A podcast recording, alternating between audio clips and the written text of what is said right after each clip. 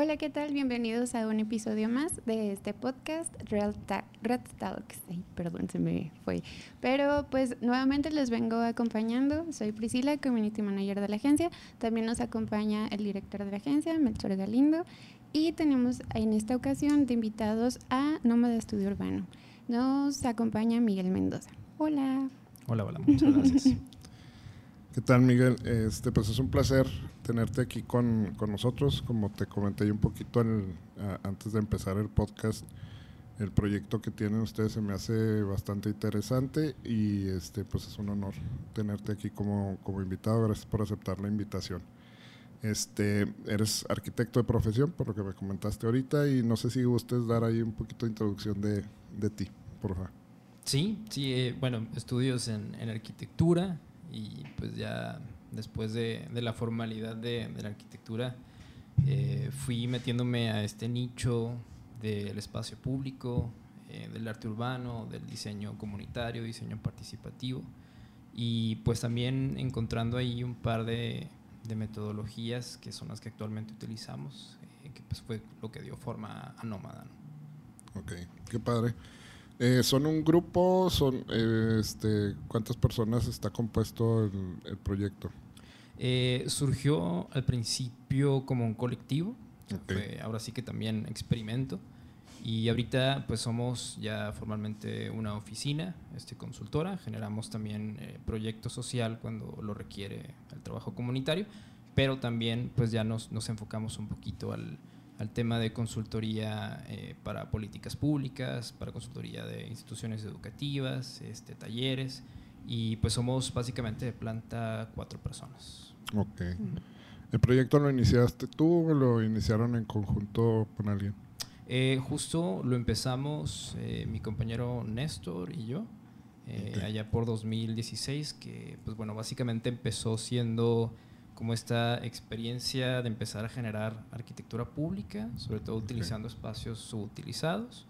Y pues bueno, ya poco a poco nos fuimos metiendo más a la cuestión del el déficit que tenemos de espacio público, el tema de los parques, y pues ahí ya fue cuando toma forma toda la, vaya, la, la mecánica de trabajar como nómada. ¿no? Al principio fue, vamos a ver qué podemos hacer en el tema de espacio público, y pues bueno, ya después vas identificando eh, lo que le duele realmente a, Juárez en, el tema espacio público, principalmente el tema de parques, ¿no? que ya fue cuando empezamos a, formar todo este tipo de, equipo ya más eh, de participación ciudadana, el tema de políticas públicas y pues también a, capacitarnos dentro de estos eh, nichos, ¿no? porque realmente no son como una profesión común, realmente estos movimientos de recuperación de espacios públicos en el tema así latinoamericano, pues en, la mecánica que nosotros trabajamos, pues a lo mejor tienen unos quizá 10, 15 años en Latinoamérica, ¿no? Y ahorita en México pues vamos como sorteando la ola de, de cómo estamos aterrizando los proyectos. Ok. Ah, quisiera irme un poquito al, al antecedente, este, antes de, entrar en detalles y a lo que significa nómada en el sentido de, de proyectos. Este pero para conocer un poquito más de ti eh, y, aunque no vino este no, no pudo acompañarnos Néstor este no sé si Néstor eh, de qué profesión es no sé si es arquitecto sí Néstor es eh, diseñador industrial y maestro en ciencias ambientales y con especialidad en, en movilidad urbana wow qué interesante tú de dónde provienes Miguel, eres de aquí de Juárez eres del Paso este europeo. De nativo, nativo totalmente de, Juaritos. De Juárez. ¿Y estudiaste aquí o estudiaste en El Paso? Eh, estuve aquí en la Universidad Autónoma. Después este, un rato en, la Autónoma de Nuevo León. Okay. Y pues ya eh, las capacitaciones y demás en, en placemaking y, otras ahí metodologías, pues las hemos tomado en, Ciudad de México. Wow. Qué chido. ¿Cuántos años tienes? Eh, 33. 33, muy joven. Oye, y este, ¿y, cuáles eran tus andares de, niño, de joven? De, ¿Eras este de centro, de aquí, de campestre? ¿De, de qué lado eras? Eh, fíjate que bien, interesante la, geografía que tengo así de, niño. Eh, bueno, yo, yo nací acá por el, por el lado más o menos del aeropuerto. Ok. Y mi papá trabajaba justo en el, en el centro de la ciudad Este, y pues justamente mi infancia fue dividida entre lo que conocía de esta parte de, de Juárez, este, digamos todo el área de Parque Central y demás, pero pues realmente crecí en el, en el centro, ¿no? Ahí acompañando a mi papá, viendo toda la, mecánica. Y desde ahí recuerdo que el, tema de, pues lo, rarito, lo bonito, lo, rarito que tiene el centro, ¿no? Siempre me, generó como esta... lo peculiar. Eh, lo peculiar, vamos a decirle. Este, estas dinámicas de calle, espacio público, de ver cómo funcionaban las cosas.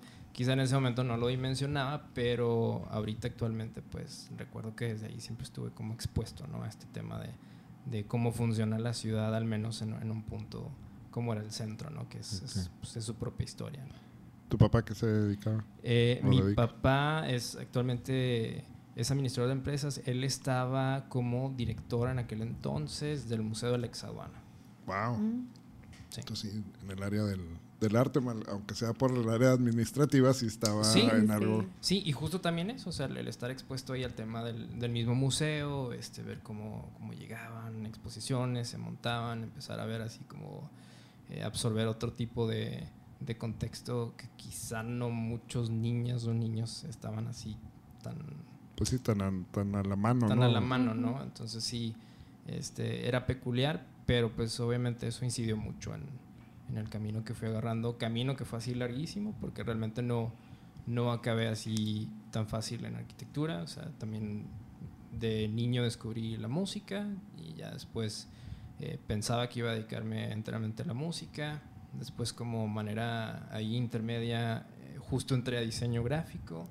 Y luego después empecé a ver que me gustaba más el tema de, de la cuestión tridimensional, más tangible, volumen este, y después fue el debate que es industrial, que es arquitectura, pero al final, pues bueno, creo que encontré casar con el tema de la arquitectura. ¿Y diseño gráfico aquí en la UACJ? Sí, sí, todo en, la UACJ. Qué padre. Este, te pregunto todo esto, la verdad es que ha sido un andar en esta parte de los podcasts, eh, de ir aprendiendo pues un poquito de todos. Y el origen tiene mucho que ver, el, origen, porque donde, termina, eh, donde terminas ahorita en, en este proyecto que traes, pues tiene esta, ah, pues tiene esta parte de influencia, ¿no? De, tu niñez o de tu juventud. A veces, a veces no, a veces, de hecho, el, a veces el tener todo lo contrario nos hace eh, hacerlo, ¿no? También. Este, tuvimos una invitada hace poco, recuérdame su Frida. nombre. Frida, este, que soy muy malo con los nombres. este, y ella también de los pocos creativos que me ha tocado entrevistar que pues su familia se ha convivido en el área del arte porque su mamá estaba muy metida en la parte del teatro. Entonces para ella sí como que todo fue más fluido en ese sentido, convivió siempre en esa parte. Y, y ahorita aunque tu papá no está en esa área, pues sí estuvo a lo mejor involucrado, ¿no? Y pues por ende, como es un museo este, y tiene relación con el municipio y luego está en el centro, este, pues traes muchísima influencia ahí este, de, esa parte, ¿no? A conocer, a conocer lo que se necesita o a, interpretar más bien a lo mejor lo que se necesita, ¿no? Sí, y, sabes que también era que desde pequeño era, pues era un poquito reservado, pero sobre todo siempre recuerdo haber sido muy, muy observador, entonces eh, me perdía viendo, no sé, la, la, dinámica que había entre los vendedores ambulantes, este, de repente eh, los, los restaurantitos, o vaya, toda la dinámica que actualmente podemos seguir encontrando en, el centro, ¿no? O en, el centro de muchas ciudades. Y, y, justamente como que desde ahí empecé a absorber, eh, le podemos llamar quizá un cariño, pero pues es, totalmente un, área de influencia, ¿no? Porque inclusive ahorita en la actualidad pues vemos que, existe como esta división de públicos, ¿no? De repente el, el, juarense que no conoce el centro o el juarense que no quiere ir al centro, este, que bueno, es totalmente respetable y, y es, es, interesante entrar en, en diálogos o, o, debates, ¿no? De que, bueno, para mí significa una cosa el centro con todo y como puede estar actualmente, sí. este, pero justo ahorita con la, la, tipología de proyectos que manejamos, pues también ya eh, nos da como cierto gusto empezar a, a proponer sobre todo qué, dinámicas pueden pasar. ¿no? Claro que son eh, propuestas o proyectos que pudieran llevar eh, pues demasiada voluntad de todo tipo, ¿no? de empresarios, de políticos y demás, pero al menos ya poder incidir desde nuestra trinchera en, en, qué puede pasar en, en el centro. ¿no? Priscila, ¿alguna pregunta que tenga? Sí, este, a mí me llama la atención eh, pues lo que nos platicas, ¿no? De que siempre estuviste ahí en el centro creciendo, desarrollándote. ¿No sientes como nostalgia el, el ver todo lo que has logrado ahorita, ¿no? Que es intervenir los espacios urbanos a, a lo que viviste en tu niñez? Como, no sé, o sea, quizá de niño viste algún graffiti, viste algún sticker pegado o algo y ver qué es lo que haces ahorita, no es así como esta relación de tus pensamientos de niño y tus pensamientos de ahorita, esa nostalgia de, ay, mira, desde pequeño yo, yo le tiraba eso y no me había dado cuenta y todo lo que tuve que pasar para llegar a eso, o sea, por el cambio de carrera y todo lo que nos has platicado. Sí, justo, este, digo, aparte de, de, la nostalgia, porque yo creo que todavía hay mucho del centro que sigue igual que como lo recuerdo, este, pero también es bien interesante la, la, dinámica que se da de empezar a, a, conocer otras, otras ciudades, empezar a conocer otros contextos uh -huh. eh, y también empezar a absorber, ¿no? Qué suceden en otras ciudades y también empezar a ponerse un poquito críticos de híjole, ¿por qué no podemos tener esto aquí? Este, o por qué este centro funciona de esta manera. El, el mismo tema de que somos una frontera, ¿no? Que está pasando uh -huh. con el tema de, de, las fronteras. Pero, pero sí, justamente, eh, digo, a pesar de que nuestro trabajo en, en las ciudades es diverso, porque sí nos vamos hasta los polígonos más alejados de la mancha, hasta espacios más, más céntricos, eh, sí permanece como esa espinita de, de no dejar tan, tan al lado el, el tema de, de, seguir este, pues, trabajando o peleando por, por, meter un proyecto interesante hacia el centro histórico. Mm. Qué padre. Pues te digo, siempre es bien interesante esa historia, como dice Priscila, la nostalgia que te genere, lo, este, pues, los inicios de, de, la, de una idea, de un concepto, ¿no? que, es, que es parte de lo que yo creo que muchos creativos tienen. Y este y luego, pues tú te vas a la parte gráfica, por esta parte de diseño, que sí te interesó, yo creo desde el principio esto. ¿Qué, qué, qué decían en tu familia? Digo, a, a pesar de, de, que estuvieran conviviendo con el ambiente, no sé cómo fue para ellos eh, el, el, apreciar ahí esa parte. Eh, pues el, el, camino al principio fue, digo, un poquito eh, como muy turbio, porque yo estaba muy, muy centrado en, en poder hacer así como una carrera en la música. Este, ah, desafortunadamente aquí todavía no estaba tan cercano eh, las carreras de producción musical y todo eso, que era hacia lo que me, a mí me interesaba. Y pues bueno, ya una vez que, que termino en, el, en, el rama, en la rama de la arquitectura, este, pues digamos que no fue así como un shock total. Este, más bien fue, yo creo, en los procesos ya últimos que empezaba justamente eh, como a buscar este nicho, eh, que, que digo, totalmente amo la la, cuestión tradicional del diseño arquitectónico, vaya toda la historia, el desarrollo de, de las edificaciones a lo largo de, de, la historia mexicana, universal, pero justo también algo que tocó así mucho mi fibra fue el, el tema de, de, la ola de la violencia que tuvimos, este, todo lo que desencadenó en, en, el encierro ¿no? social, este, que pues bueno, cuando te pega el encierro a tus 18, 19 años, pues claro que te cambia la mecánica de, de, de vivir, de, de, disfrutar, de recrearte. Y, y justo empezaba a, a, meterme mucho en la cuestión de qué había pasado en, en ciudades latinoamericanas, ¿no? o sea, en Colombia, eh, qué había pasado en, en, Brasil, cómo estaban tratando de reactivarse las ciudades. Justo recuerdo que me habían regalado un libro este, que, que hablaba de las intervenciones urbanas en, en Latinoamérica. Y, y, fue cuando empecé a descubrir toda esta cuestión de, digo, ahorita tiene como muchas etiquetas y, y tipologías de, de, llamarle, pero pues uh -huh. bueno, eran intervenciones urbanas para recuperar eh, la, la, dinámica de las ciudades, ¿no? Okay. O, o, incidir en, en, en, la cohesión social o empezar a, a tener un poquito de, de, espacios más seguros o pacíficos, ¿no? Y, y, justo fue cuando empezaba a meterme, a clavarme mucho y a encontrar este común denominador que que el espacio público, los parques, las plazas, este, generalmente eran los, los, puntos a los que se les empezaba a, a invertir y a intervenir y que pues bueno, en, en, un programa integral pues empezabas a ver resultados en, en las ciudades, ¿no? Y, y justo eh, mientras estábamos, eh, bueno, con, con nuestros compañeros estudiando, eh, veíamos estos ejemplos, ¿no? De, de, de, cómo esto se ligaba al diseño, cómo lo podías ligar al tema de la arquitectura, eh, el diseño de los parques, de las plazas, Y justamente, pues bueno, como iba avanzando el, el, tiempo, ya se formaliza como este movimiento, ¿no? Que, que, ahorita pues se le sigue llamando urbanismo táctico este, o placemaking, que es hacer lugares. Eh, placemaking viene más como de la onda estadounidense. Desde los 70 empiezan estos ejercicios que era eh, básicamente cerrar calles y empezar a hacer festivales, empezar a meter los food trucks, hacer fiestas, o sea, transformar las calles ¿no? a espacios de convivencia. Austin. Sí, sí, claro. Sí, sí. Eh, los mismos eh, manzanas de, de, Nueva York, todo, o sea, pues ya tienen mucho rato este tipo de, de, de aplicaciones urbanas en, en, los espacios públicos. ¿no? Bueno, de ahí fue cuando empecé a agarrar como estas, estas ideas muy locas que se sentían en ese, en ese momento. Y, y, sin perder de vista esos ejemplos que veíamos, pues fue como empezamos a llegar un poquito a ese camino aquí en, en Juárez. Es, pero bueno, está, está muy enriquecedor todo. Pero me gustaría saber en, en tu casa cómo, cómo, lo percibieron. O sea, este, tu mamá, tu papá, cómo, cómo lo captaron. Eh, al inicio tus carreras, o sea, si sí fue fácil, o sea, si fue para ellos, ah, ok, va a estudiar diseño gráfico, no pasa nada. Este, y luego quisiera entrar en el detalle de, del proyecto, ¿no? O sea, porque pues no es así como, ah, entonces vas a poner una empresa que te va a dar dinero o algo así por el estilo, ¿no? Que, que siempre ha sido como que el debate así en, en, en la gente que está en el área de, de, lo creativo. Sí, claro.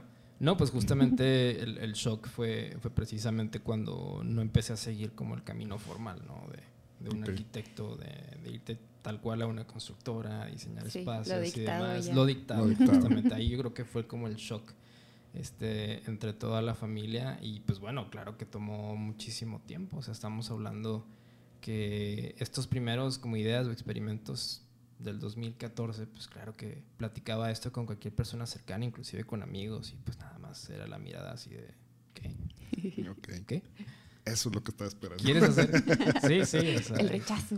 ¿Quieres hacer qué? Oye, pero es que esto, esto es México, esto es Juárez, ¿cómo vas a hacer esto? Este, ¿Con qué recursos se hace? Y demás. Uh -huh. y, y, pues sí fue como un proceso eh, de generar como esta, inclusive, barrera personal, ¿no? De como de, había mucho ruido alrededor de cómo empezar a, digo, de hacer este tipo de cosas. Uh -huh. este, igual desde, desde familia, amigos, este, compañeros de, de carrera y demás. Y, y, pues sí, fue como un proceso, yo creo, de un par de años, o sea, en lo que justamente también eh, me reencuentro con, con Néstor, que es, es también socio. Eh, él venía de San Luis Potosí en ese momento. Okay. Y fue como el, la única persona que agarró lo, lo, que más o menos yo trataba de dar a entender, ¿no? Okay. Y, y, eso fue pues ya en el 2016 y, y justo pues ya con, con, esto que dije, bueno, esto es un loco que está uh -huh. igual que yo de loco, entonces vamos a, a, a, generar esta barrera más grande para desbloquear el ruido y ver qué podemos hacer. Ok. ¿Y, ¿Y, cuáles fueron las primeras localidades que te llamaron a ti la atención para como tomar como inspiración o como base? ¿Qué, qué fue, ¿Cuál fue las primeras que viste? Eh, te digo que fue, fue un mix entre los ejercicios desde los 80s que se hacían en Estados Unidos, particularmente uh -huh. en, en, Nueva York. Eh, justo también para el 2012-2014 empezaron a, a, pasar proyectos bien interesantes en Manhattan, que era que empezaban a peatonalizar eh, parte de Times Square y otras, otras áreas este, para, para el uso pues más amigable ¿no? de, y transitar peatonalmente el, el centro de, de, Manhattan. Este, en la cuestión latinoamericana, pues demasiados proyectos de Bogotá, de Medellín, que ahí lo interesante es que eran proyectos pues, de inversiones fuertes que si conllevaban a lo mejor eh, la idea de un parque, o sea, se veían también dotados de bibliotecas, se veían dotados okay. de, de, centros eh, comunitarios, este, que pues bueno, ahí formalmente sí estaba una obra arquitectónica este, dentro de estos proyectos, ¿no? Y, y también pues el, el movimiento del, del, arte comunitario, ¿no? Que, uh -huh. que, si bien puede ir de la mano, que, que la verdad no nos metemos mucho en, en el área, eh, vaya, no nos definimos nosotros como artistas urbanos, porque no okay. somos muralistas, no somos, este, yo creo que hay, hay un movimiento eh, muy, muy preciado, muy bonito y muy diverso en, en, la frontera y en el Estado y en México, pero más bien nosotros eh, empezamos a agarrar el enfoque hacia cómo involucrar a las comunidades, a, las niñas, a los niños en los procesos de diseño. ¿no? Entonces es, es, como, como justamente lo empezaban a aplicar en estas ciudades latinoamericanas, de hacer talleres con, con vecinas, vecinos, sobre todo niñas, niños, y empezabas a ver estas expresiones artísticas que, que, pues sí terminaban siendo un mural, terminaban siendo el diseño de pabellones arquitectónicos o de mobiliario urbano, pero que veías justamente la huella de las personas, o sea, de la incidencia de, de un ciudadano, este, eh, ahora sí que híbrido con el lenguaje a lo mejor técnico de un diseñador, que era lo que nos, nos llamaba mucho la atención, o sea, no, mm. no nosotros perder eh, el enfoque de que somos los facilitadores, digamos, de diseño, este, las personas que quizás saben la metodología, la cuestión técnica, y, ver cómo eso se, se, conjugaba con el tema de involucrar a las personas. Entonces era, era como este mix de, de, cuestiones de lo que sucedía en, en, Estados Unidos y también pues en, en Latinoamérica. ¿no? Ok. Y te, y te, hice una pregunta, digo, sé que me has dado ahí más o menos la respuesta anteriormente, pero porque si este, siempre hay como un parteaguas, ¿no? Siempre hay un momento en el que dices, híjole, estaba viendo la tele y vi esto y pasó esto, ¿no? Fui de viaje y me paré en una calle, volteé y vi un mural y, y a partir de ahí lo pensé o, experimenté en, un, en una visita este, un, un lugar así, ya sea, no sé, hay, hay, veces que tenemos ese parte de aguas. En, en, ti te veo más estructurado, de hecho, lo veo como que lo fuiste absorbiendo y, y, y fuiste creando la, la, idea y como que te fuiste identificando con el concepto de, de trabajar en estas comunidades, ¿no? Este, no fue tan tan ese, bueno, al menos por lo que me platican, no fuese parte aguas. Y, y, te preguntaba porque pues también en las generaciones luego puede haber una brecha este, entre lo que nosotros vemos y lo que tú ves, por ejemplo, ¿no? En el caso mío, porque Priscila sí es, este, es de otra generación, todavía más abajo. Entonces, este, curiosamente a mí, por ejemplo, cuando empecé a ver esto, lo primero que pensé fue en las favelas. Digo que la verdad hay un, creo que hay un debate medio interesante entre que si es más un movimiento del gobierno como para disfrazar la, la pobreza, este, que aquí tuvimos nuestras mini favelas en, en, el Fobiste.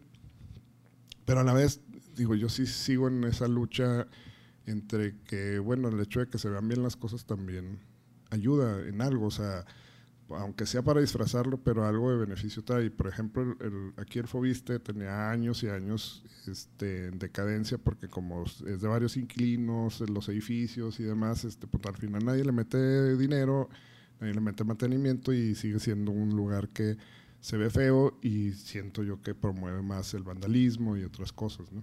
Entonces, a, a, eso venía la pregunta, ¿no? Este, a, a verte a ti en, en, tu generación y en tu proyecto, más o menos como, como lo iniciaste, o de dónde surge. Ya una vez que detectas todo esto, ¿cuál es el, el interés principal que te genera, o, o, o, sea, ¿cuál, cuál fue el enfoque de interés para ti? ¿Era cambiar en algo esas comunidades? ¿Era satisfacer tu, tu necesidad de expresión y a la vez ayudar? No sé si lo tenías así como muy marcado. Fíjate, las primeras eh, intervenciones que hacíamos, o sea, sí tenían un enfoque más abierto. Eh, de hecho, la, o sea, las primeras cuestiones que hicimos en, en, el tema de intervención urbana iba más a generar como el, el, tema performance en espacio público, sino ver cómo reaccionaba la gente en, en cierto punto, en cierto espacio. Eh, de las primeras cosas que hicimos fue justo en el, en el centro, en la avenida 16 de septiembre, aprovechando eh, un par de festivales que se habían hecho. Este, quisimos abrir el debate de, de, qué manera pudiera mejorar la condición de la calle peatonal 16 de septiembre. ¿no? Entonces, bueno, okay. hicimos como esta especie de, de pabellón de, de, mobiliario, de sombra, con materiales reciclados y pues bueno, empezábamos a evaluar qué, qué pasaba, si la gente se acercaba, se interactuaba con estos pabellones, si era necesaria la sombra, en dónde sentarte, ¿no? Este, entonces, bueno, eh, ese era el tipo de intervención que hacíamos al principio y, y justo hacíamos esto porque era como la, la manera, digamos, eh, más sencilla de empezar a introducirnos en, en, el, en, el, tema de la intervención, porque pues obviamente eh, sí recuerdo haber estado sentado con, con Néstor y platicando de, bueno, está, ya tenemos preformulada una idea, este, sea, ¿qué se hace? Como, tengo que pedir un permiso, tengo que ir a gestionar algo. Es más, pues, em, empezamos con presupuesto cero, ¿no? ¿Qué hacemos para hacer este tipo de cosas? Pasar. Y, pues bueno, claro que vas tocando puertas a, donde tú quieras, ¿no? La esfera gubernamental, iniciativa privada. Y, y, pues justamente se dio esta, esta posibilidad de que nos donaran eh, tarimas, pallets ahí con, con, alguna industria maquiladora y pues empezamos a trabajar con estos proyectos totalmente efímeros, ¿no? con, con, el tema de, de, materiales reciclados. Y eso justamente nos llevó eh, a la invitación de, de, un comité vecinal en un parque que nos decían, oye, pues nosotros tenemos este, aquí eh, acceso a este material y hemos visto eh, algunas ideas que queremos hacer en este parque y pues justamente fuimos con, con esa comunidad de, de, vecinos y empezamos a desarrollar este primer proyecto de, de un parque hecho a base de, de materiales reciclados. Entonces ya, ya, fue como la, la primera introducción a, a, participar en el tema de los parques. Era un parque muy pequeño, era un proyecto muy sencillo, pero pues justamente, o sea, empezamos a ver cómo funcionaba la mecánica también de, de los vecinos en Juárez, ¿no? Porque nuevamente, o sea, todo el proceso que vivimos de un encierro social, o sea, se perdió todo este sentido del vecino, este, es difícil, en la actualidad todavía es muy complicado este, trabajar con, con la comunidad, con, con vecinos, y, sí. Y, sí, y, y, pues bueno, justamente así empezamos a ver el tema eh, de los parques y empezamos a generar pues esta radiografía interna, ¿no? De qué necesidades hay en los parques y fue un, un, proceso lento porque, pues obviamente los primeros dos o tres años eh, tuvimos que estar sujetos a, a, nosotros desarrollar la mecánica de trabajo y sobre todo empezar a hacer proyectos con, con materiales de este tipo, ¿no? O sea, materiales okay. reciclados, después fuimos ya adquiriendo eh, dentro de esta tipología de reciclados mejor material, este, pues algunos plásticos ahí que, que son como estas tiras de, de madera, de, de plástico que utilizan mucho algunas maquilas y pues bueno, también ahí empieza a desprenderse el ingenio de cómo empezar a, a generar mobiliario con, con, todo este tipo de, de materia prima uh -huh. y, y, pues bueno, ya posteriormente echando una vuelta atrás después de dos años, pues ya nos dimos cuenta que teníamos como un circuito ya de comunidades con las que podíamos trabajar, ¿no? Y, y justamente a la par, este, en México, eh, empieza a moverse el, el, tema que les mencionaba del, del placemaking, esta metodología, eh, con una fundación que es la Fundación Placemaking México, que es quien lidera el, el, el movimiento en, en, la República, y pues accedemos a ellos para empezar a buscar también eh, pues mejorar la calidad de los proyectos, ¿no? Y pues justamente pues empezamos a, capacitarnos en toda esta metodología y, y ya esto nos, nos empezó a abrir las puertas, este, irónicamente buscando ayuda afuera ¿no? de la ciudad. Okay. Este, y ya a partir de, de esta fundación pues empezamos a, a adquirir a la, la, posibilidad de trabajar con, con materiales pues ya duraderos, ¿no? Inclusive -huh. ya meter diseño como tal en los parques con el tema de, de mobiliario, de sistema de riego, este, proyectos de forestación. Okay. Y, y, fueron como, como pequeños peldañitos que tuvimos que ir haciendo eh, a diferencia de como mencionaba, ¿no? De, de, que si te metes quizá a una constructora este, o a alguna, alguna empresa de bienes raíces, que pues bueno, es sentarte a hacer el diseño y ya uh -huh. te desprendes de todo, ¿no? Aquí, aquí, es un proceso totalmente al inverso, es, es lo que le llaman este, construir de, de bottom up, ¿no? De abajo hacia arriba. Okay. Este, que quizá en su momento no lo teníamos muy claro, pero pues justamente ya cuando dimos con este tema de, de empezar a capacitarnos en, en, el placemaking, pues ya empezó como a, a hacerse más visible el, el, rompecabezas y a unir todas las piezas, ¿no? Que, que fue realmente cuando se da lo medular de, de Nómada como, como un proyecto de recuperación de espacios públicos. Qué padre. Sí, qué interesante. Priscila, ¿tiene mm. alguna pregunta? Porque si no me voy a ir acá con la lista. No, si quiero. Te voy a robar. sí, está bien. El espacio. este me, me, digo, me gusta mucho porque traes traes muy bien el ya me estaba yendo yo acá por el micrófono este me gusta mucho porque traes el te digo que traes todo muy estructurado o sea, me, la verdad es que este me sorprende ver que, o sea ver cómo traes este el, el, speech no porque lo traigas estudiado sino que traes todas las ideas que con lo que lo generaste el proyecto muy muy bien recordadas y alineadas, ¿no? O, este, organizadas.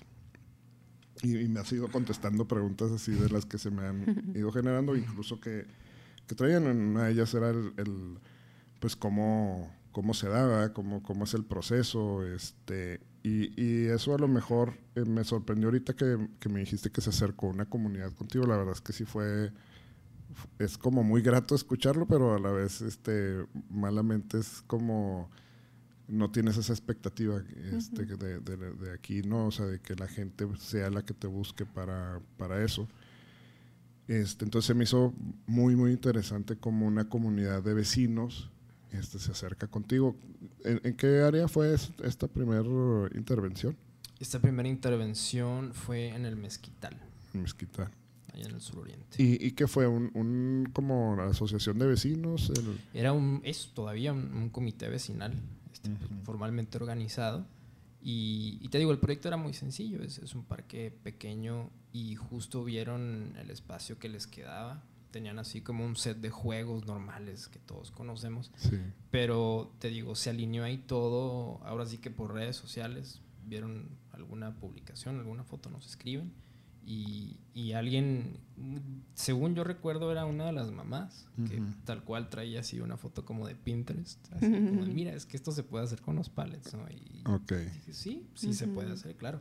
Y, y, e igual, o sea, también eso nos empezó a, a dar esta claridad de, de cómo empezar a trabajar con, con la comunidad, ¿no? También hacer válidas las ideas de la comunidad, creo que es donde también fallan muchos de los proyectos sociales, sobre todo, ¿no? Porque nos hemos también enfrentado mucho a esta dinámica de, de como al principio no era muy claro todavía la, vaya la, el, el, enfoque que teníamos como actualmente, pues digo, era un experimento al principio, este, sí nos topábamos de repente con, con mucha cuestión de de algunas organizaciones u otros colectivos, ¿no? que igual no, no, entendían muy bien lo que queríamos hacer, de repente este, hasta, hasta tierra te aventaba, ¿no? Así como, nosotros traemos ahí nuestra propia cuestión que estamos tratando de resolver y, y pues así fue como, como se dio con, con los vecinos del Mezquital. Pero fíjate que eso que comentaste sí se vuelve algo muy esencial, el hecho de que ellos participaron en el proyecto con la idea, con el concepto, híjole, pues el sentido de pertenencia todavía es mucho más fuerte, ¿no? porque es, es parte de, de, ti. Este, hace tiempo me platicaban una platicaba un maestro de una historia o un no no historia como un dato que no sé qué tan cierto es porque la, verdad es que nunca indagué si, si era realidad este pero él decía que en Japón este, cuando nacía un niño, plantaban un árbol. Y en ese árbol iban marcando la estatura del, niño. Entonces, para que ese árbol lo tumbaran, por así sea porque necesitaban el espacio para construir lo que fuera, pues era muy difícil porque estaba muy arraigado a la historia de vida de ese, de ese personaje. Digo, no sé qué tan real sea, pero, pero es muy congruente la idea. Y esto creo yo que hace una similitud con ello, ¿no? O sea, estos niños que vieron este parque cambiar, que a lo mejor de alguna manera a través de sus papás o, incluso ellos aportando ideas participaron, pues difícilmente lo van a destruir, ¿no? Y, ellos mismos lo van a cuidar. Si llega alguien a, vandalizarlo, pues, pues, lógicamente van a ponerle un alto. Y, de ahí se, se originaba la, otra pregunta, o sea, ¿cómo, cómo cambia esa comunidad o, o qué, ¿Qué notabas tú o qué, has notado tú que, que, existe como cambio en, en, esa área?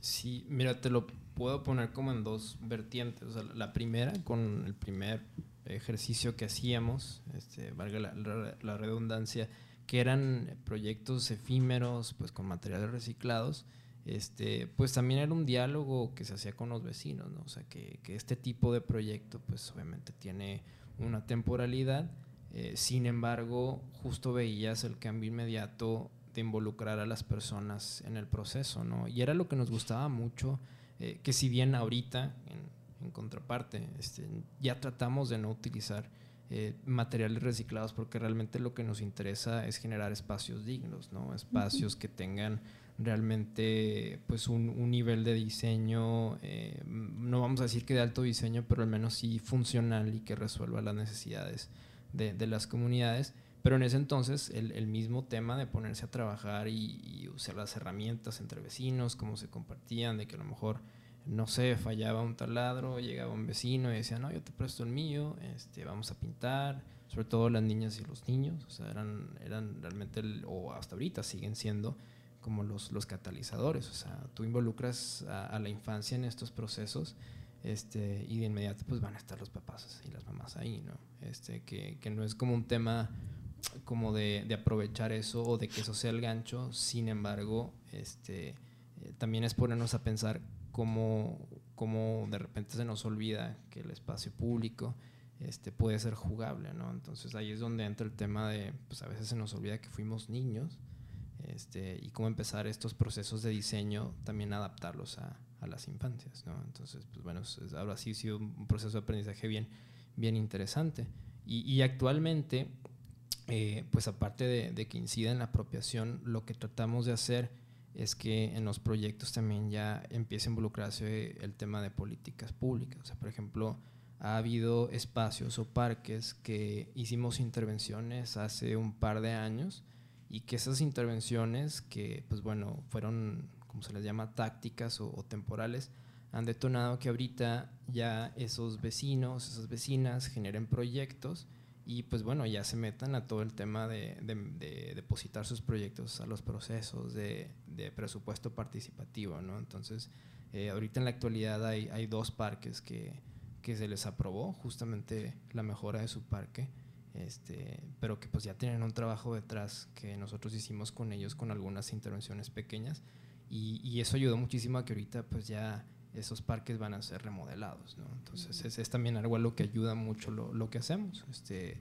eh, es difícil, obviamente, meter proyectos de parques desde, desde cero. O sea, yo creo que estamos todavía bien, bien lejos de tener una cultura consolidada de los parques. Creo que si, si le preguntamos a las personas aquí en Juárez qué es un parque, te van a decir, no, pues es, es una cancha, son dos banquitas este, y un kiosco. ¿no? Y es cuando no estamos así años atrás de, lo que es un parque, ¿no? Y, justamente, pues bueno, estos procesos también ayudan a reimaginar los espacios este, y que al menos vayamos empujando a, digamos, hasta, hasta modernizar el concepto de un parque, ¿no? Hoy sería ideal.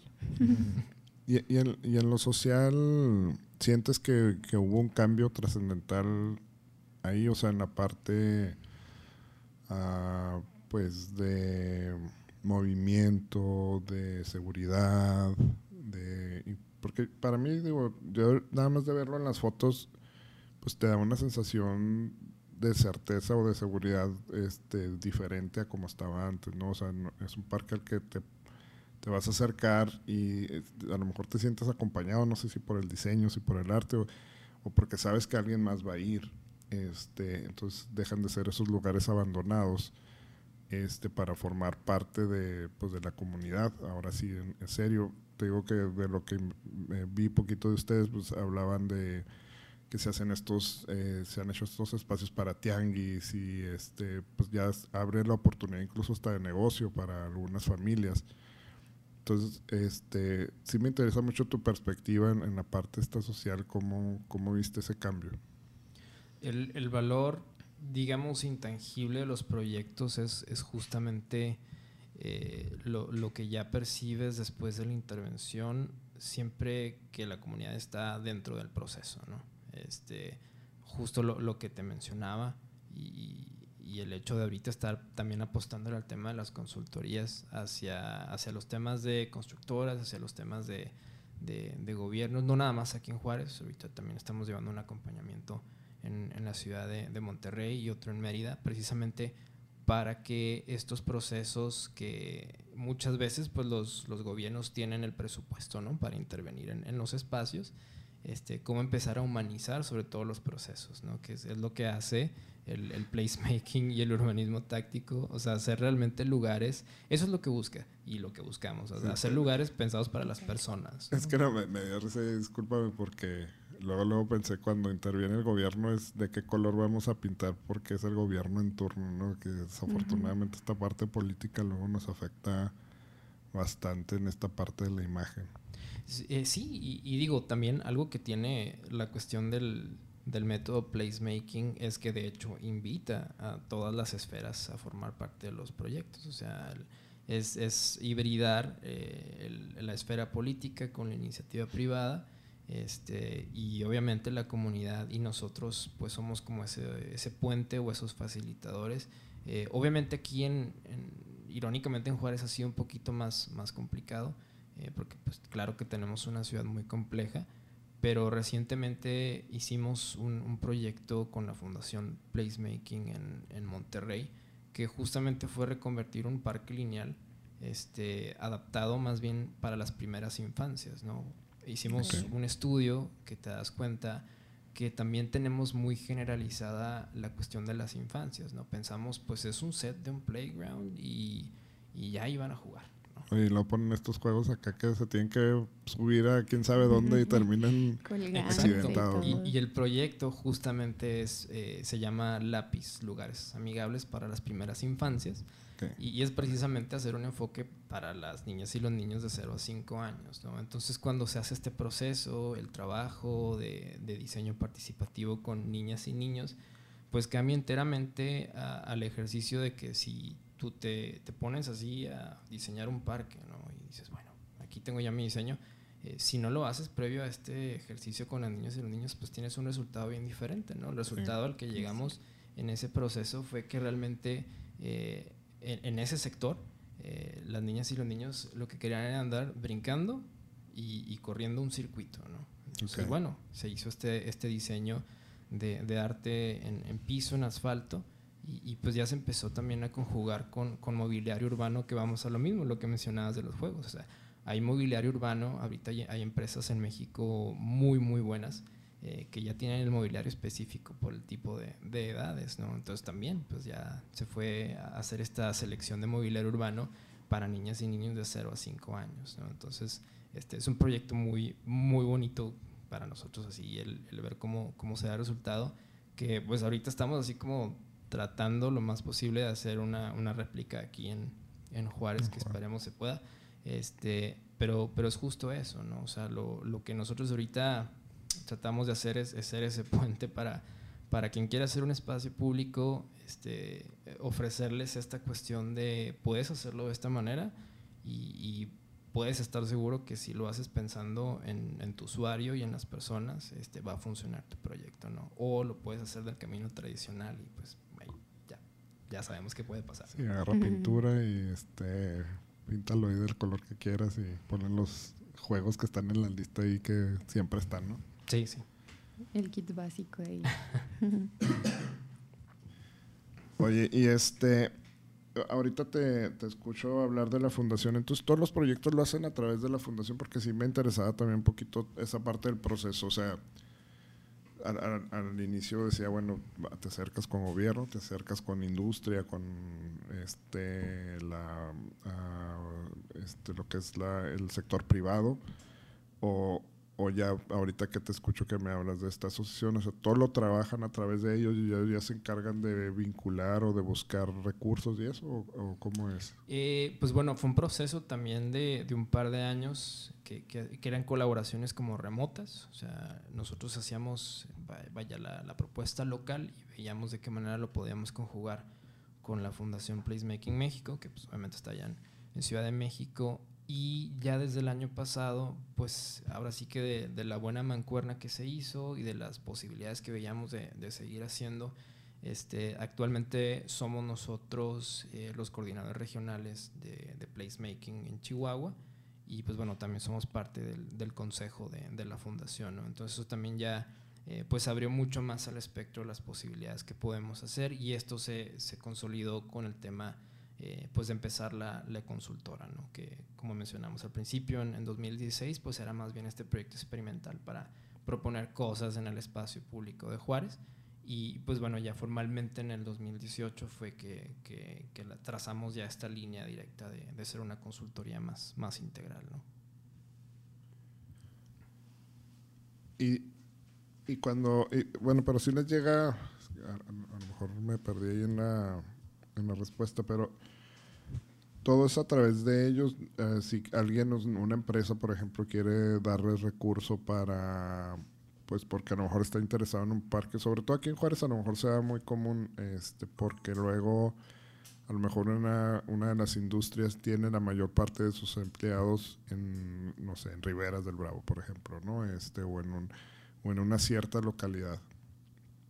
Y están a lo mejor interesados en, generarles un, un, ambiente sano de, de imagen o de, o de, algún parque. ¿Ellos se acercan a la fundación o, o también lo han hecho a través de ustedes directo? No, el, acercamiento puede ser directamente con, con nosotros. Ah, este, vaya, localmente gestionamos con, con, quien guste ahora sí que generar un proyecto o invertir en un proyecto. Este, más bien el tema de la fundación es cuando encontramos proyectos en los que puedan ahora sí que converger las dos, las dos cuestiones. Este, pero aquí en, en Juárez, pues justamente es lo que estamos ahorita tratando como de abrir campo, porque pues también detectamos aquí que es, es, un poquito más hasta cerrado, ¿no? El camino de, de buscar los apoyos. Este, todo el mundo se va con demasiado cuidado, casi, casi, así como tienen que examinarte con rayos X, ¿no? Para saber si puedo trabajar contigo o no. Este, entonces ha sido un poquito más, más complejo, pero claro que desde aquí se han hecho gestiones también muy interesantes con, con empresas locales, ¿no? Este, pero sí facilita mucho más cuando entramos juntos, eh, la Fundación Placemaking México y nosotros como Nómada, porque este, desde la Fundación Placemaking pues ya hay mayor alcance con otras fundaciones como Coca-Cola, FEMSA, este, pues hay, hay, infinidad también de fundaciones que, que, le entran al tema del espacio público actualmente. Pues sí, pues es que no estamos acostumbrados a ver eso.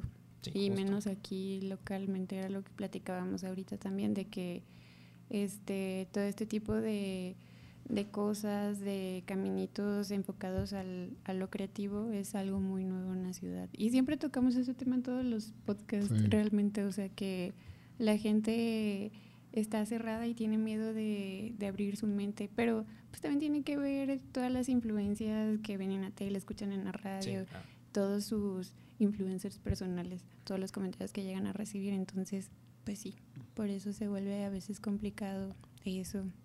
Pero, pero fíjate que yo sí he notado, yo no te voy a platicar aquí con Joshua, que es parte del equipo, que es, que es uno de los integrantes más jóvenes. Literal. Literal. este, y hablábamos pues de la, de la trayectoria mía o de mis inicios este, y de la apreciación hacia el diseño en aquel entonces y luego la apreciación en el diseño en las generaciones de, a lo mejor de tu edad y luego en el de la edad de Priscila y luego en la edad de él, ¿no? Y aunque sigue siendo algo complejo, no este, también valorado, pues sí ha ido creciendo y sí ha ido mejorando en, mucho. Este, cada quien lo va a ver de su, de su perspectiva porque tiene un parámetro de medición diferente pero sí ha mejorado mucho y, a mí por eso me sorprendió mucho esta, esta parte de tu proyecto, porque vi un despertar. O sea, para mí sí, yo creo que fue la cosa que más me llamó la atención, que, que algo que yo había pensado este, que es necesario en una comunidad, lo vi ya real. Entonces este, se me hizo muy impactante por ese, por ese lado y porque no vi, y vi que no tenía ningún tinte político este o que estaba interviniendo una marca muy importante para poner ahí su, su logotipo como alguna marca de pinturas o alguno de productos de, bebidas que es muy común Digo, y que es válido qué padre. Este aquí tenemos un presidente en Juárez que este todos todo el mundo sabe que este tenías uh, una marca de pinturas y pues había mucha queja al respecto porque luego pintaba toda la ciudad. Pero al final del día, pues la ciudad se veía bien. Y luego llegan los presidentes que no tienen ese, a lo mejor ese beneficio y pues no pintan. Y de todas formas nadie gana, o sea, entonces eh, siento que a veces hay tanto debate entre, como lo que es esta desconfianza así y qué tanto vas a ganar y qué, cómo te va a ir y tú qué, pues, cuál es el truco y demás, que se olvidan del objetivo final.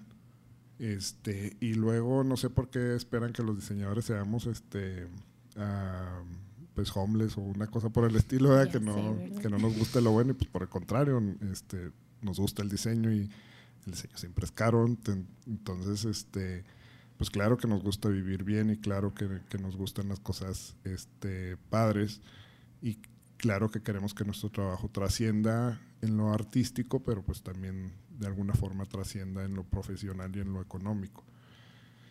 Entonces yo sí he visto ese debate un poquito a través de los años, así como que la expectativa de, eh, yo siempre les digo aquí a los chicos, se me hace bien curioso cuando la gente nos dice, lo que tú haces yo no lo puedo hacer, qué bárbaro pero no le doy el valor necesario o, no se me hace que deba costar tan caro, ¿no?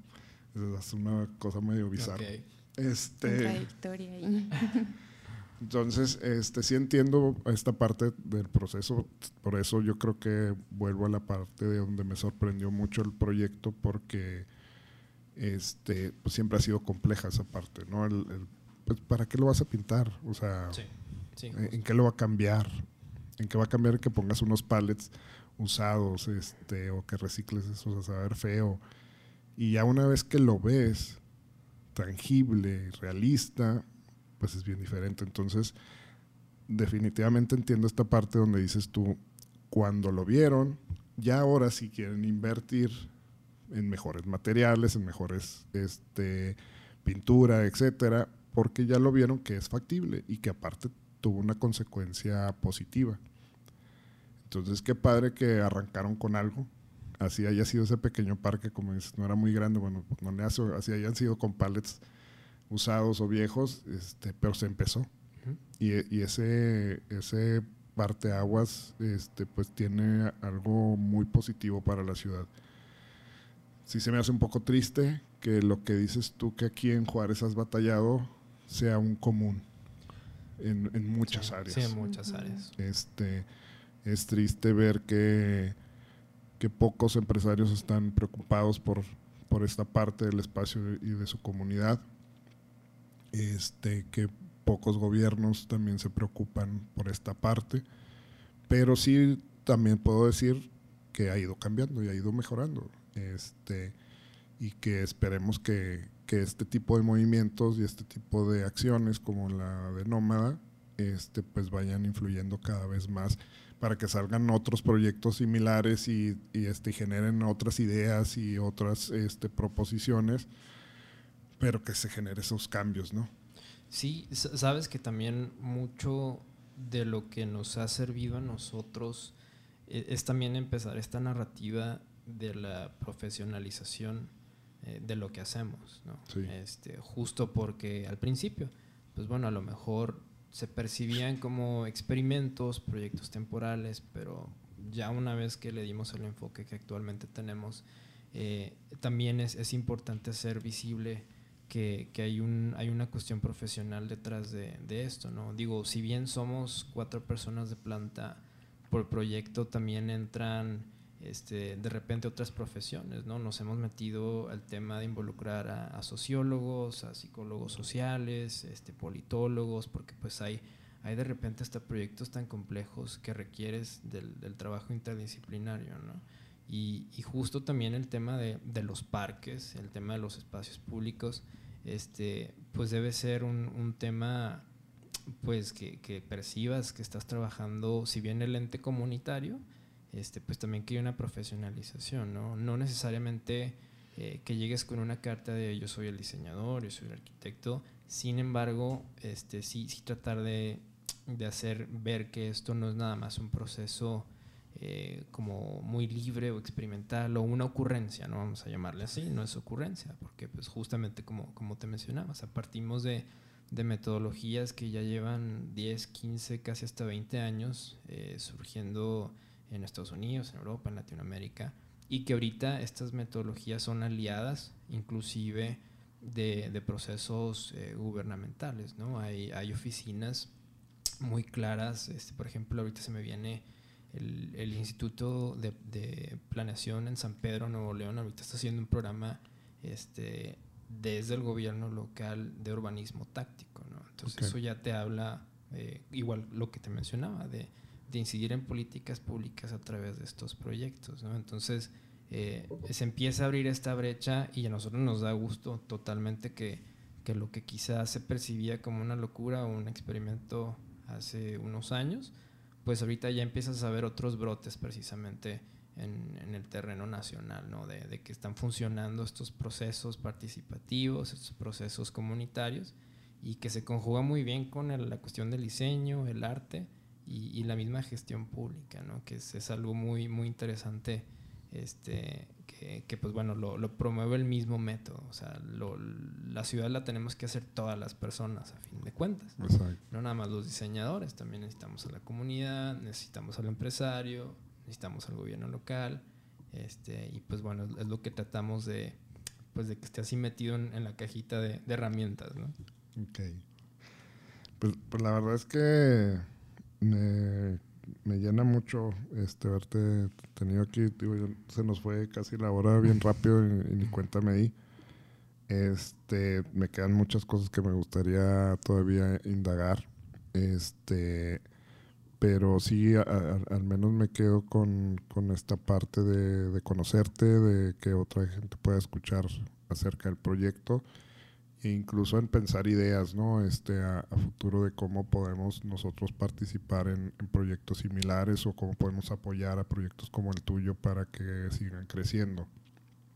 Este, ojalá que, que la parte política empiece a verse más implicada, pero no de la manera incisiva o de la manera de control que normalmente lo hace, sino más como esta participación de lado en donde te apoyo y, veo los resultados, ¿no? No donde te apoyo y quiero ver mi firma y quiero ver mi foto y quiero ver este mis colores ahí.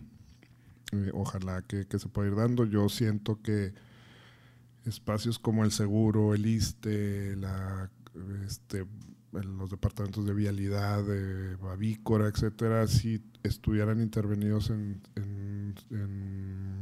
acciones como esta, este, la sensación también a la hora de visitarlos sería completamente diferente y, nos daría una percepción de los lugares también distinta. Entonces, creo yo que hay mucho trabajo por hacer, hay mucho campo donde puedes participar en, esta parte y, por eso te digo, ojalá que esto sea promover que salgan otras eh, uh, pues comunidades, grupos o este se me fue el término que se usa ahorita mucho para colectivos este de participación en este tipo de cosas, ¿no?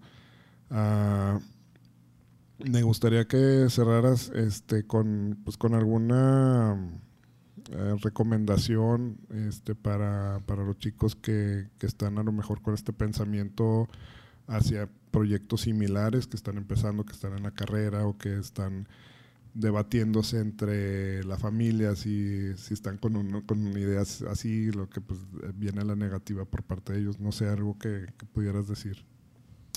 Eh, pues ahora sí que lo, lo, principal, y a lo mejor es así lo más cliché o trillado, este, pues vaya, blo bloquear todo el ruido que puedas tener a tu alrededor, si es una idea, o si es un proyecto en el que estás creyendo, este, no necesariamente algo como lo que hacemos, cualquier profesión, cualquier tipo de, de, de desempeño.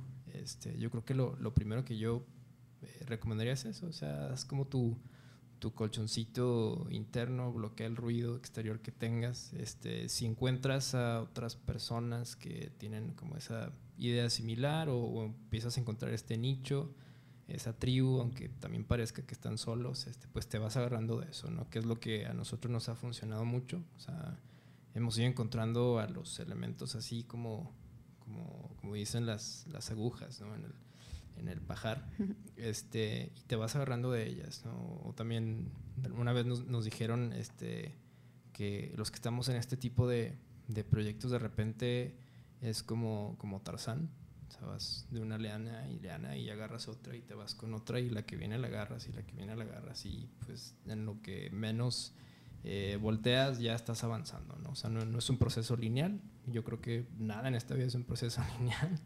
Este, no. Eso sí, tenerlo muy presente. Y, y, creo que de todo, de todo aprendes y, y, todo suma a la experiencia, ¿no? Y yo creo que mientras encuentres el balance, o sea, también creo que eso, eso es bien necesario constantemente evaluar si lo que vas avanzando, lo que estás haciendo, eh, pues te está llenando, te está, no hablando necesariamente del tema económico, sino como persona te está llenando, estás contento con lo que estás haciendo, este, y si encuentras algo que no te está funcionando, pues ponte a evaluar este, qué, qué cambio puedes hacer, ¿no? Que nosotros lo hemos hecho también, o sea, no, no hemos tenido el proceso eh, lineal que muchas veces eh, cuando comparas el, después y dices, no, mira, es que ya están haciendo proyectos grandes, tal, tal, pues también detrás ha habido un, un sinfín de batallas internas, de, de dudas, de pues vaya, toda la, complejidad que puede llegar, ¿no? presupuesto siempre. Presupuesto, sí. Siempre hay batallas de presupuesto. Resumiendo eso, bloquear el ruido exterior, este, confiar en lo que estás haciendo y siempre evaluar si, si es lo que te está funcionando o llenando. Priscila, algo que le deje esta entrevista? Pues me quedó claro, sabes que cuando este, los investigué, yo realmente creí que eran más por el lado de gráfica urbana. Entonces, pues ya me quedó claro que no, ¿verdad? Y se me hizo muy interesante eh, todo el concepto de, de su proyecto, como, yo lo voy a decir así, o sea, todo está justificado, vaya. Como tú dices, tiene una metodología, tiene un porqué y me interesó y me, se me hizo padre cómo platicas que haces que la gente se involucre en el proyecto para que también pues le agarre cariño. Y creo que mm, eso me llevó a la duda de qué se debe de hacer en Juárez para que la gente tenga esa asociación con su ciudad principalmente, o sea, porque hay mucha gente que no, pues no ve a Juárez con con ojos de amor, vaya, con ojos de cariño. Y eso afecta mucho en, mejorar la ciudad, vaya. Y por ende, como efecto dominó, ve estos proyectos como algo necesario, como bien platicaban. Entonces me voy con esa pregunta, o sea, ¿cómo o qué se debe de hacer para que la gente vea como algo en serio, algo necesario, algo funcional? En este caso, lo que ustedes hacen. O sea, qué actividad, qué, si debes entrar a la mente, o sea, de qué manera para que la ciudadanía acepte ese tipo de proyectos. Porque una vez que se acepte uno, yo pienso que por ende van a aceptar los demás, ¿sí me explico? Y, con esa pregunta me voy realmente. y yo creo que es una pregunta que ustedes se, se han de hacer siempre. Sí, mira, así como para englobar todo, creo que primero eh, pues Juárez somos frontera, somos multiculturales, entonces también eh, nosotros somos creyentes de que la misma cultura de Juárez se va puliendo cada año, o sea, no, no es estática, no la podemos definir en, en algo que ya es, es, perpetuo.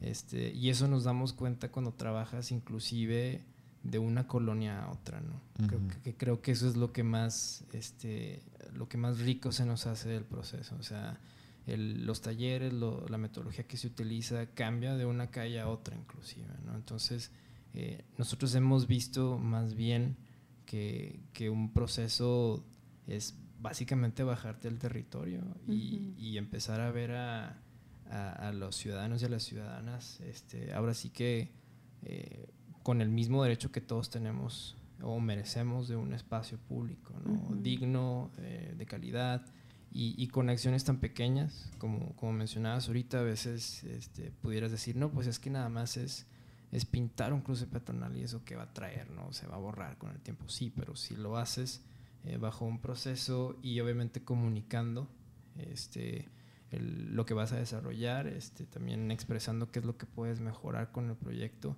eh, pues se va sumando. Mm, no podemos hablar que toda la ciudadanía, es, es muy complejo hablar también eh, ni podemos decir que es color de rosa trabajar con las comunidades. Hemos tenido este, también procesos muy este, complicados con, con, vecinos.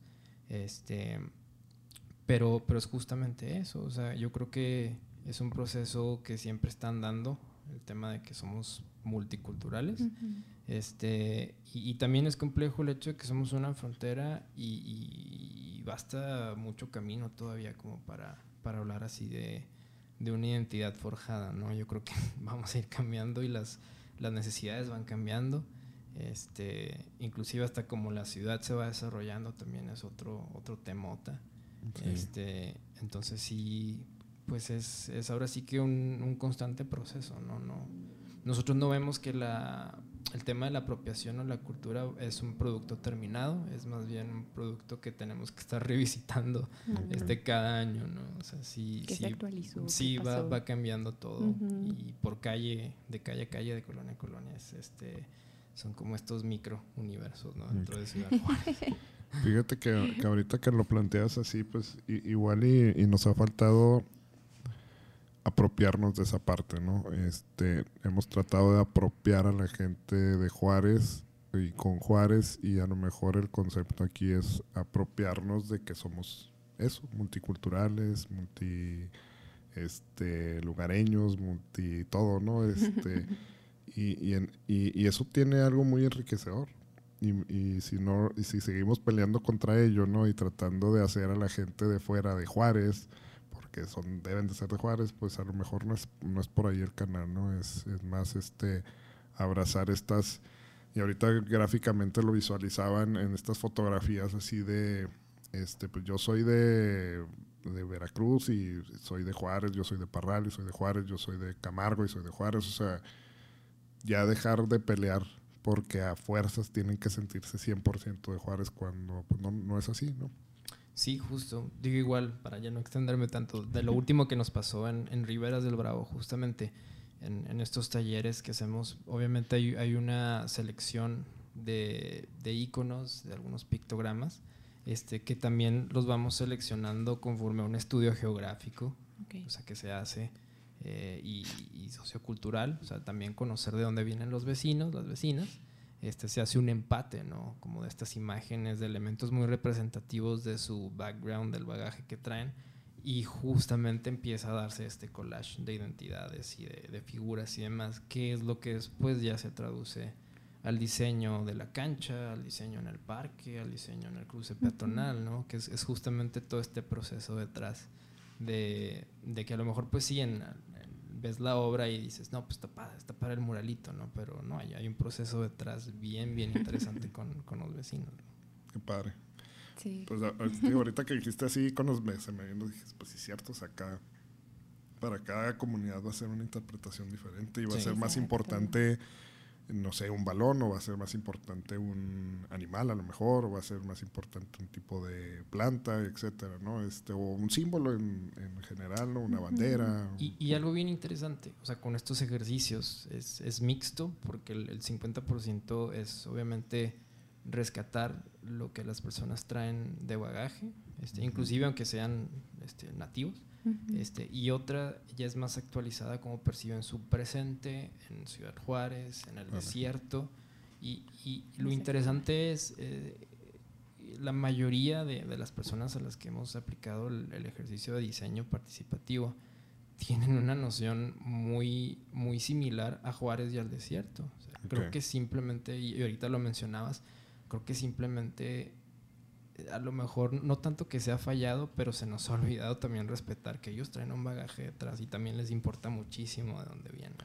Sí, pero encontrar este, y justo pensaba en eso, encontrar este común es bien importante, ¿no? O sea, para todos el desierto es lo mismo, para todos el, este, no sé, las, los atardeceres de Juárez son lo mismo, o sea, ir encontrando esta parte que, pues, que se va a ir construyendo, yo pienso, con el tiempo.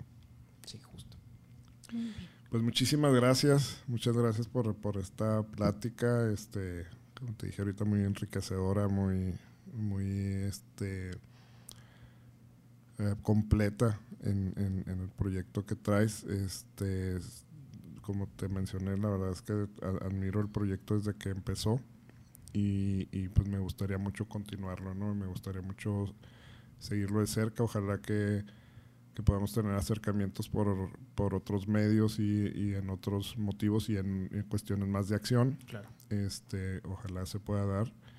Y, y pues, al igual que con, con, otros invitados, pues mantener la puerta abierta de nuestra parte para pues continuar con esta plática que a lo mejor ahora va a acompañarte Néstor este, y, y a lo mejor focalizar la, la plática hacia alguna experiencia este, que se me da muy, muy interesante, ¿no? irnos en, en, alguna experiencia en particular. Este, gracias a todos los que escucharon este podcast, este, gracias por tomarse el tiempo, ojalá que, que les haya gustado y ojalá que hayan tomado los, los consejos que, que aquí nos dieron. Este, Priscila, gracias por, por su compañía, gracias, Por, por, participar. Este, no sé si gusta despedirse. Sí, muchas gracias. Pues eh, gracias por haber aceptado, estar atento a los mensajes y todo. Y si nos regalas tus redes sociales, tanto del estudio como las personales, para que la gente siga tu trabajo. Sí, eh, estamos en redes como arroba nómada estudio urbano, tanto Facebook como Instagram. Y mi red personal es arroba Miguel Nómada. Y pues bueno, es lo que utilizamos. Muy, bien, de acuerdo. Pues si gustas despedirte, Miguel. Pues muchas gracias a ustedes por, por el espacio. Este, fue una, una, experiencia bien interesante. No nos habíamos metido nunca aquí al, a los territorios del podcast, pero este. Ah, qué interesante. Muy, muy bonito. Yo, yo pensaba que era ya tu décimo. no, no, muy padre, muchas gracias. Ah, ok, pues bienvenido aquí. Aquí estamos para, para servirte. Y igual si, si un día se te ofrece, pues aquí están las instalaciones. Muchas gracias. ¿Sale? Gracias a todos y que tengan muy buen día.